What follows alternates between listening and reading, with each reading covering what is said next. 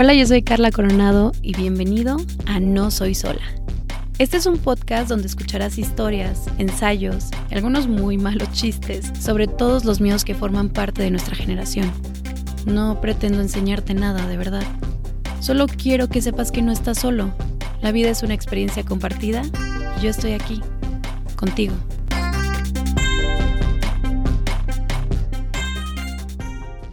Maté a mi abuelo. Esta afirmación no es completamente cierta, ni fue totalmente mi culpa.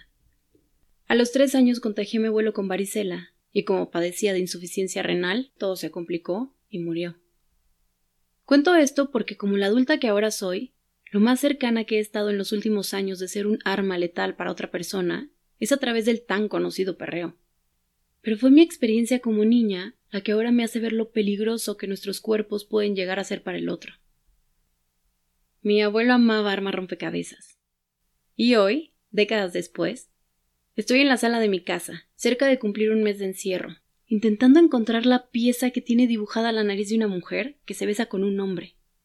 Asumiré que son amantes porque en estos tiempos de aislamiento, la posibilidad de tener contacto con alguien en un futuro próximo es la única motivación que me queda para hacer ejercicio a diario. Hasta ahora he escuchado un sinfín de podcasts, que van desde consejos para sobrellevar la ansiedad en los tiempos del COVID hasta tutoriales para aprender a tomarme mejores nudes. En estos días también he visto más en vivos en las redes sociales que fotos de mis sobrinos, y definitivamente he presenciado la necesidad que tenemos los humanos de divertirnos evadiendo la realidad, grabando videos en TikTok, nominando a alguien por Instagram, o cumpliendo retos haciendo dominadas con papel de baño. Aunque lo anterior suena muy alejado a la verdadera tragedia por la que estamos atravesando, sí forma parte de uno de los cientos de micromundos que los humanos privilegiados que podemos quedarnos en casa estamos creando. Y está bien. Poco a poco los mexicanos le estamos poniendo rostro a Maciosare, el extraño enemigo del que el himno nacional tanto nos había estado hablando. Y admito que tengo miedo. No sé qué nos deparará el futuro. Solo sé que por ahora esto se siente muy extraño. Es como la primera temporada de una serie arriesgada, con actores desconocidos, y de la cual no te quieres encariñar porque muy en el fondo sabes que la cadena televisiva no la renovará. En el mundo hay demasiada incertidumbre. La estamos pasando verdaderamente mal. Los expertos dicen que la vida después de la pandemia no volverá a ser la misma, y tiene todo el sentido. Hay muchas vidas en juego. Nos hemos dado cuenta que el virus no discrimina, pero el sistema económico sí. Las libertades se limitan en nombre de la seguridad. Habrá una recesión brutal entre muchas otras cosas que ni siquiera me puedo imaginar. Y es que es horrible saberte portador de un virus y aún así aferrarte a la idea de amor propio. Y también es horrible reconocer los cuerpos de mis amigos como posibles enemigos.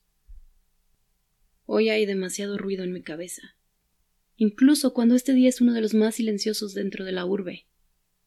Estos días, en cuarentena, me han hecho adelantarme mentalmente al momento inevitable en el que esta situación nos obliga a querer tener contacto con el otro con el vecino, con el del balcón de enfrente, y meditar sobre qué les puedo compartir, qué tengo que aportar para mejorar nuestra endeble condición de humanos.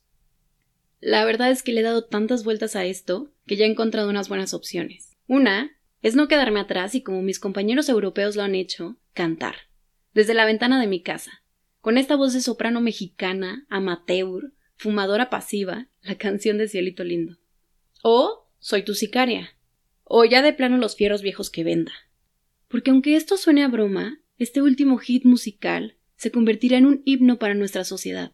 Será un símbolo que se sentirá de una manera completamente distinta a la que estamos acostumbrados, porque será la representación viva de que la situación en el país se está normalizando. Será la luz al final del túnel, será la Virgen que apareció en una manta en un pueblo recóndito, será la esperanza que los mexicanos añoramos, será más fuerte que Maciosare.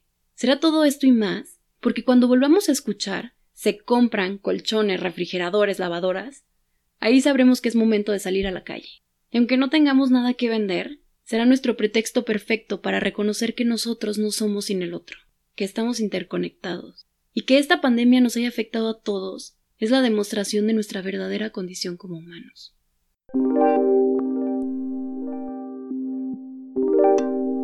No soy sola.